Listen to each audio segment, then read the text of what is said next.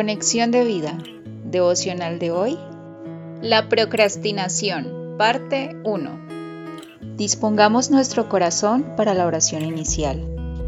Padre, quiero obedecerte cada vez que me lo pidas. Quiero dirigirme sin dudar al lugar que tú me digas, pues muchas veces, quizá como Jonás, he corrido hacia otro sitio, lejos de tu presencia. Pero como dice el salmista, ¿A dónde podría huir de ti si tú estás en todas partes? No habría lugar en el que pudiera esconderme o escaparme. Señor, ya no quiero pasar más tiempo procrastinando. Quiero ser en todo momento diligente, aceptando tu llamado y cumpliendo cada tarea que me has encomendado. Amén. Ahora leamos la palabra de Dios. Jonás capítulo 1 versículos 1 al 3. Vino palabra de Jehová a Jonás, hijo de Amitai, diciendo, Levántate y ve a Nínive, aquella gran ciudad, y pregona contra ella, porque ha subido su maldad delante de mí. Y Jonás se levantó para huir de la presencia de Jehová a Tarsis, y descendió a Jope y halló una nave que partía para Tarsis y pagando su pasaje, entró en ella para irse con ellos a Tarsis, lejos de la presencia de Jehová. La reflexión de hoy nos dice, ¿quién no ha postergado para otro día las obligaciones que tiene que hacer hoy? Podríamos decir que la mayoría de nosotros hemos experimentado este mal hábito de retrasar actividades o situaciones que deben atenderse sustituyéndolas por otras más irrelevantes o agradables, por miedo a enfrentarlas y o pereza a realizarlas. Pero, ¿por qué lo hacemos? Por las emociones. Hemos notado que en el momento en el que tenemos que enfrentar alguna tarea en particular, nuestra mente juega un papel importante pues si permitimos que en ella se alberguen pensamientos correctos, terminamos teniendo emociones correctas que nos impulsan a desempeñar nuestras tareas sin ningún tipo de problema. Pero, ¿qué pasa cuando permitimos lo contrario?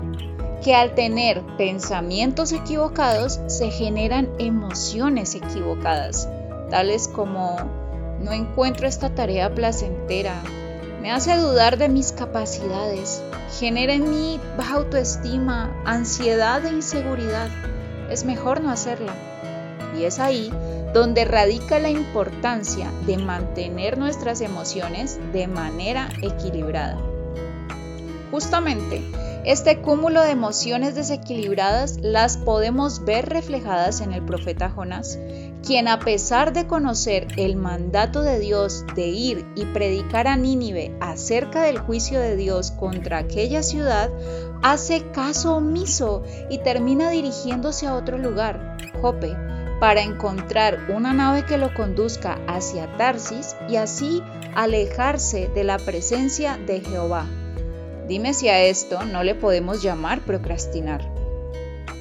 Cada vez que nos enfrentamos ante este mal hábito, no sé por qué los seres humanos pensamos que al huir de nuestras obligaciones, dormir o pedir que alguien más asuma nuestro lugar es una solución para desarrollar una actividad. Jonás lo hizo y lo vemos dirigirse a Tarsis, dormir profundamente en una nave y aún pedir que lo echaran al mar porque prefería morir que ir a cumplir su actividad. Y esto debe hacernos reflexionar. ¿Nos ha pasado igual? Cuando nuestro líder o pastor nos encomienda una tarea en particular, una predicación o pequeña reflexión, el dirigir un tiempo de alabanza o en mi caso particular al hacer un devocional, en lo personal puedo decirte que me ha pasado muchas veces, pues ante una gran responsabilidad prefiero, como Jonás, procrastinar, irme a otro lugar, dormir y entre comillas descansar, o en casos extremos hasta pensar, se equivocaron al escogerme para esta actividad, deberían echarme de esta barca. Hoy, démosle gracias a Dios porque a través de esta reflexión nos está llevando a meditar en qué áreas estamos procrastinando. Pero tranquilos, no solo nos quedaremos con el diagnóstico, pues en el devocional de mañana encontraremos la cura para decirle adiós a procrastinar.